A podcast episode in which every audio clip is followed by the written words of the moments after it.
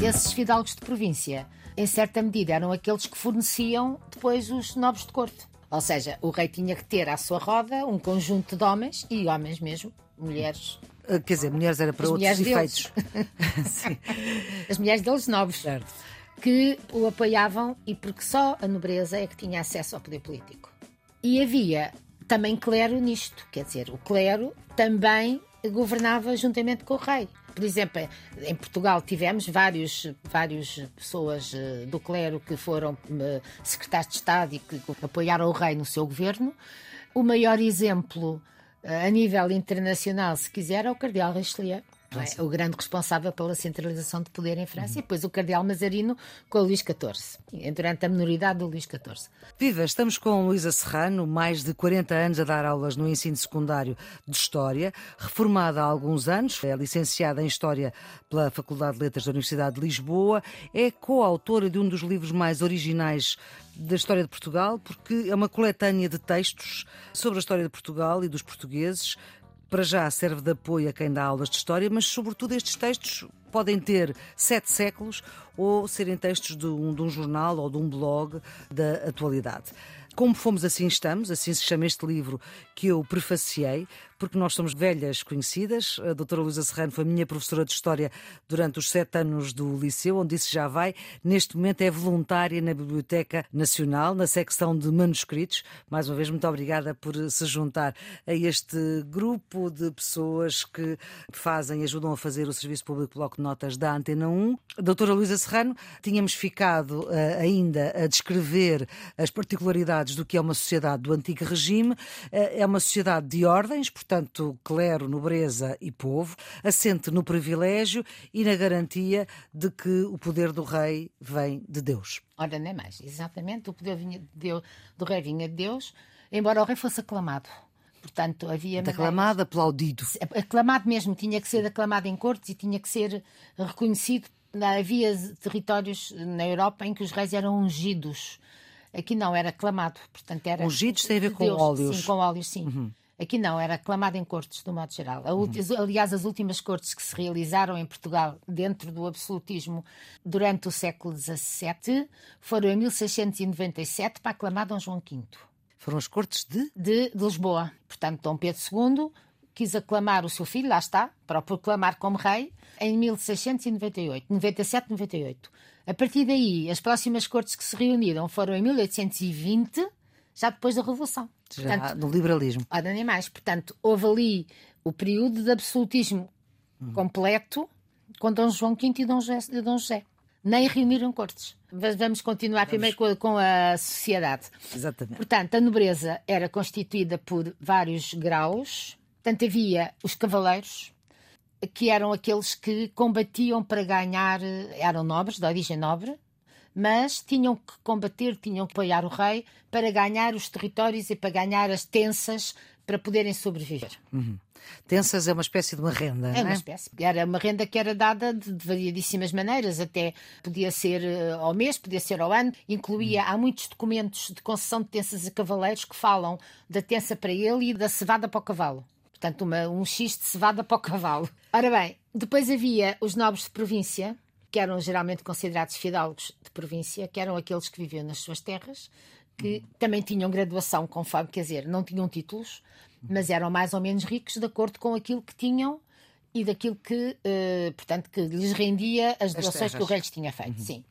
Esses fidalgos de província, em certa medida, eram aqueles que forneciam depois os nobres de corte. Ou seja, o rei tinha que ter à sua roda um conjunto de homens, e homens mesmo, mulheres, Quer dizer, mulheres era para As outros efeitos. As mulheres deles nobres, Certo. que o apoiavam e porque só a nobreza é que tinha acesso ao poder político. E havia também clero nisto, quer dizer, o clero também governava juntamente com o rei. Por exemplo, em Portugal tivemos vários, várias pessoas eh, do clero que foram eh, secretários de Estado e que apoiaram o rei no seu governo. O maior exemplo a nível internacional, se quiser, é o Cardeal Richelieu. é? o grande responsável pela centralização de poder em França, uhum. e depois o cardeal Mazarino com o Luís XIV, antes, durante a minoridade do Luís XIV.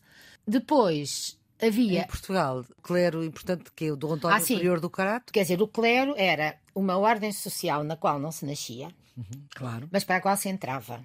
E entrava-se de acordo com a ordem Geralmente social. eram os filhos segundos ou as filhas os iam para segundos, as filhas, as filhas que não tinham uh, conseguido casar. Porque, porque depois havia o problema de ter que dar o dote às filhas.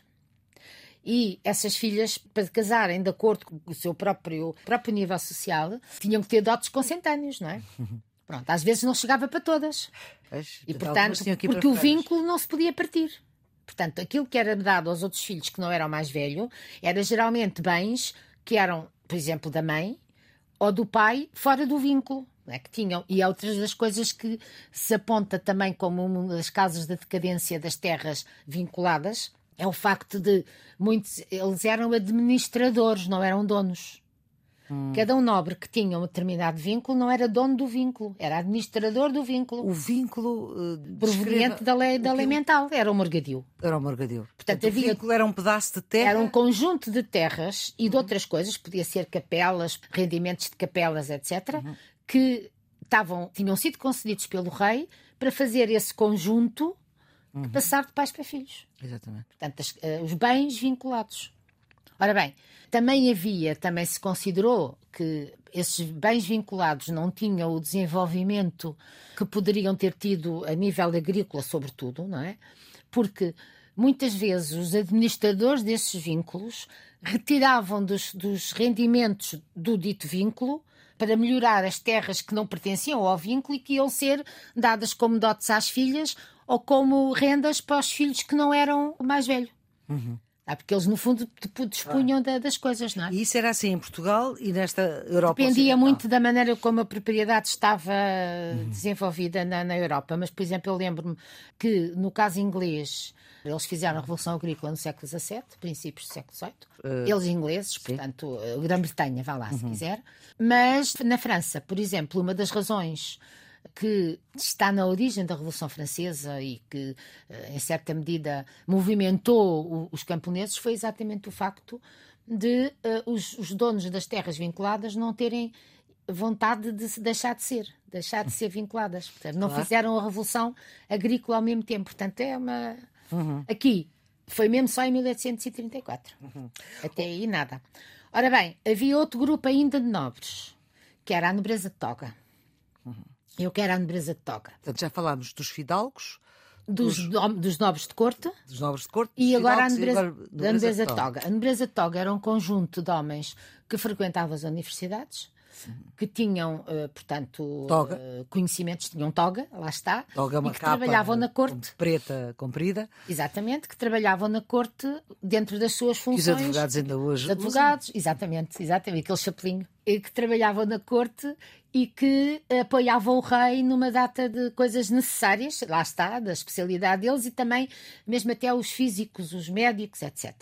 Pois que Ora os bem, médicos eram os físicos, chamavam-se físicos. físicos. Esse conjunto de gente provinha da burguesia, que entretanto se tinha desenvolvido e que, porque estavam na corte e porque participavam na dinâmica da corte, uh, ganhavam direito a terem determinados privilégios a serem considerados nobres. E vai ser essa nobreza de toga que vai deixar, se tiver um determinado tempo de, de exercício dos seus, das suas funções, etc., pode até deixar aos filhos os privilégios que tem, uhum. vai casar os seus filhos com muita gente da nobreza de corte.